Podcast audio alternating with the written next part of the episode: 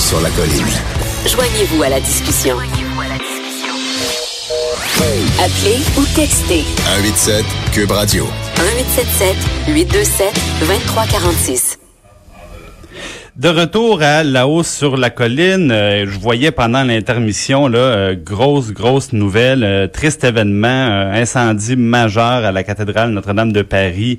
évidemment du côté de l'Europe, on y reviendra peut-être un, peu plus tard dans la programmation, c'est en développement.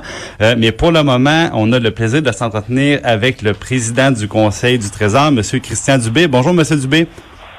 Oui, bonjour, Monsieur Dubé, ça va bien? Ça va très bien. Merci d'être avec nous. Et là, je le, je le mentionne, Monsieur Dubé, euh, vous êtes en vous êtes en déplacement, donc c'est pour ça des, des fois le son est pas optimal. Mais on, on préférait euh, on préférait avoir Monsieur Dubé euh, malgré tout parce que c'est toujours intéressant de l'entendre. Surtout que on débute aujourd'hui l'étude des crédits budgétaires à l'Assemblée nationale.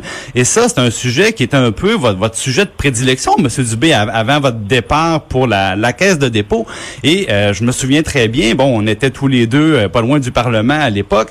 Et euh, moi, j'étais j'étais fasciné, j'étais très d'accord avec vos propos parce que vous mentionniez souvent, moi comme parlementaire, on, me demande de voter sur des crédits budgétaires, donc d'approuver dans le fond ce qui seront les les budgets des différents ministères pour l'année. On parle de, de, milliards de dollars. Bien sûr, le budget du Québec est très important, plus de 100 milliards de dollars. Et vous nous disiez à l'époque que vous aviez un peu l'impression de voter à l'aveugle. Euh, est-ce que Maintenant, vous, vous êtes intéressé, vous êtes maintenant le président du Conseil du Trésor, donc à quelque part le premier responsable de la reddition de comptes gouvernementales, de l'utilisation des fonds publics.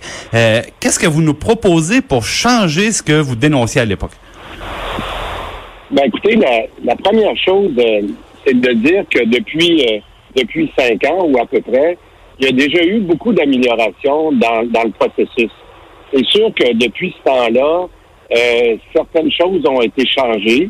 Euh, nous en avons changé déjà malgré le peu de temps qu'on est là depuis, six mois.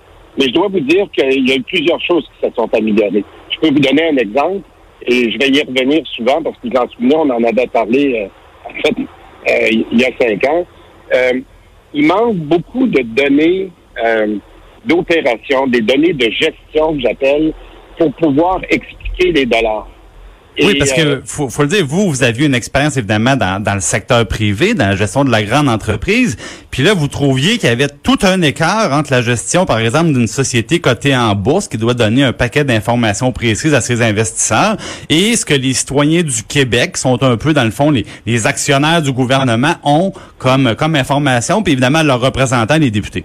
Tout à fait, parce que, en fait, toute organisation, qu'elle soit privée ou publique, des bons modèles, des bons modèles de gestion, ça s'applique aussi dans des organisations gouvernementales, doivent avoir des données de gestion qui permettent aux citoyens de bien comprendre. Prenons l'exemple tout à l'heure, euh, je vous entendais parler juste avant de, venir à ce sujet-là, euh, des éoliennes. OK? Si, si les, citoyens maintenant comprennent bien qu'il y a des surplus électriques et comprennent bien que, par exemple, l'éolien a j'ai discuté beaucoup plus cher que, que l'hydraulique, ben ça, c'est ce que j'appelle des données de gestion. On, on est capable d'identifier qu'il y a des surplus, on est capable d'identifier c'est quoi les coûts.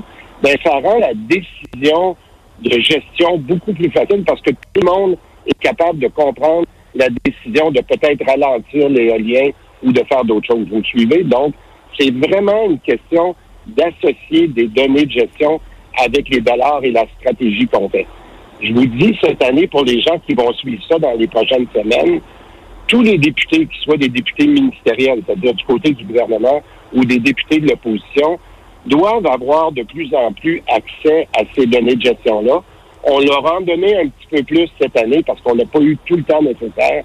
Mais je peux vous dire que dans le volume 2, on a essayé de mieux décrire les ministères, mieux décrire quelques données, que ce soit en santé ou en éducation, pour que les citoyens puissent faire partie de cette discussion-là. Ouais. Mais il y a encore, euh, évidemment, beaucoup de travail à faire. Ben, vous parlez du, du, volume 2. Dans le fond, ça, faut le dire, M. Dubé, c'est qu'au moment de la présentation du budget, euh, le Conseil du Trésor que dirige M. Dubé dépose hein, une bonne pile, une bonne pile de livres avec toute l'information financière. Et le volume 2 renferme, dans le fond, le détail des dépenses de, de chaque ministère. Mais je voyais dans le volume 2, M. Dubé, euh, vous avez vous-même dans votre portefeuille un, un espèce de, de, de, petite sacoche, là, de ce qu'on appelle le fonds de suppléance dans lequel on peut aller piger pour réaffecter des crédits, en mettre plus à gauche, euh, en enlever à droite. Et là, il y en a quand même pour un milliard et demi de dollars où là, on, demande, vous demandez à vos collègues de voter ça tout en leur disant, ben, on, on veut pas ou on n'est pas en mesure de vous dire à quoi ça va servir. Mais vous allez voir, on va l'expliquer euh, mercredi parce que nous, euh, aussi au Conseil du Trésor, on se fait questionner par l'opposition. Puis votre question est très bonne. Euh, il y a une bonne partie de ce milliard et demi-là qui est là parce que l'allocation entre les différentes dépenses, par exemple, en éducation, ou en santé, qui sont les deux gros ministères, n'avait pas encore été finalisée. Quand on va répondre à l'opposition là-dessus, vous allez voir qu'il y a probablement au moins la moitié de ce de cette somme-là qui va être réallouée dans les deux ministères. C'est un peu comme on a accordé des crédits à la dernière minute à ces deux ministères-là, puis on ne l'a pas encore alloué mais c'est pas vraiment partie du fonds de suppléance. Je sais pas si je suis clair, mais c'est vraiment des ajustements de dernière minute qui ont été faits au budget. Parce que comme vous le savez, ça devient difficile de, de, de, de suivre quand on ne sait pas exactement. Bon, on nous dit un ministère, il veut euh, 2 de plus. On lui octroie plutôt 2% parce que je, sais très bien que c'est pas deux qui demandait. Lui, il demandait 4, puis 6, puis 8% Mais on, disons qu'on lui donne 2. Euh, ben là, faut savoir c'est quoi la partie qui va, par exemple, pour payer les, les hausses de salaire prévues dans les conventions collectives, s'il y en a. C'est donc l'inflation. C'est quoi les nouveaux services qui devront être donnés par ce ministère-là? On est moins bavard sur les services souvent qu'on a abolie, hein, parce que le, le, ça, on, souvent ça disparaît puis il faut creuser pour, euh, faut creuser pour le trouver. Donc c'est cette information là qu'on essaie d'améliorer. Puis évidemment, ben quand on met des, des, des, espèces de grands ensembles où tout se noie, c'est un petit peu, euh, c'est un petit peu moins transparent. Donc on, moi je vais, je vais vous suivre pour m'assurer qu'on aura plus de, de détails là-dessus. L'autre élément que je trouve euh, que, que, je trouve important, Monsieur Dubé, c'est que l'exercice des crédits là pour les, les gens qui l'écoutent pas nécessairement à chaque année, ça devrait être de la gestion comme ça, là, des, questions sur l'utilisation des fonds publics. Mais souvent, on a l'impression que c'est comme une, grosse période de questions où, dans le fond, l'objectif de l'opposition, c'est un peu de faire mal paraître le, le, ministre. Et euh, de l'autre côté, il y a les collègues du ministre, donc les, les députés gouvernementaux, euh, qui, eux, euh, posent beaucoup de questions. Et souvent, on a l'impression qu'ils sont plus là pour faire du temps que pour poser des vraies questions. Et dans le passé, votre collègue François Bonnardel l'a vraiment dénoncé aussi beaucoup ce qu'il appelait des questions plantées. Et là, je, vous donne son exemple que je trouvais très bon d'ailleurs à l'époque.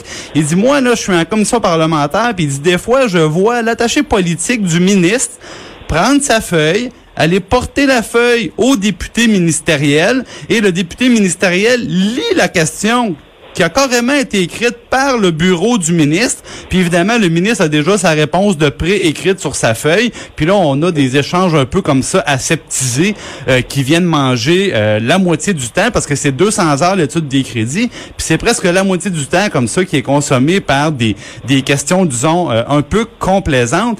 Monsieur Bonardel dénonçait ça. Est-ce que ça va changer cette année, ça, ou on va avoir droit à la même un peu, là, le même théâtre avec des questions un peu, un peu à l'avance. je vais vous donner mes réponses, puis dans deux semaines, on, se rappellera, puis vous me direz si ça a changé un peu. C'est sûr qu'il faut que ça change. J'ai dit tantôt, puis je vous le redis, le processus des crédits dans toute organisation, c'est un processus important. Puis le Parlement est pas différent. Donc, par contre, est-ce qu'il est améliorable? La réponse est oui. Alors, donnons deux exemples. Vous me parlez des questions plantées, selon M. Bonardel, OK? Cette année, on a demandé à nos députés ministériels, c'est-à-dire ceux qui sont du côté du gouvernement, d'insister pour demander au ministre d'expliquer pourquoi il a fait tel ou tel choix. C'est évident qu'on veut que l'attention soit portée pour les crédits de l'année à venir, puis d'expliquer pourquoi Mme McCann a pris telle décision de mettre plus d'argent dans les soins à domicile. Pourquoi euh, Jean-François Roberge a décidé de faire telle ou telle décision. Donc, pour répondre à votre question, c'est on va demander à nos ministres de poser des fois des questions difficiles pour faire le lien entre l'argent qu'on a décidé de mettre de plus, le, le 1 ou 2% de plus, pas pour rien qu'on a presque 5,5% en moyenne d'augmentation en éducation et en santé.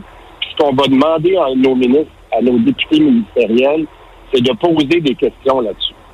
Ça, Oui. c'est la, Et- la deuxième partie de la question que vous m'avez posée. J'espère Oui, donc- que donc, dans monsieur deux Du- semaines- oui, Ben moi, moi, je voulais vous demander, parce qu'évidemment, vous allez avoir vos crédits comme euh, le, le- au secrétariat du Conseil du Trésor. Oui. Vous, là, si euh, si je me fais discret puis que je me fonds avec la, la, la peinture sur les murs puis que je vais regarder qu'est-ce que vos euh, les, les- vos collègues députés ont dans les mains, donc ça sera pas des questions écrites à l'avance d'un d'un attaché politique de Christian Dubé. C'est ça que je comprends.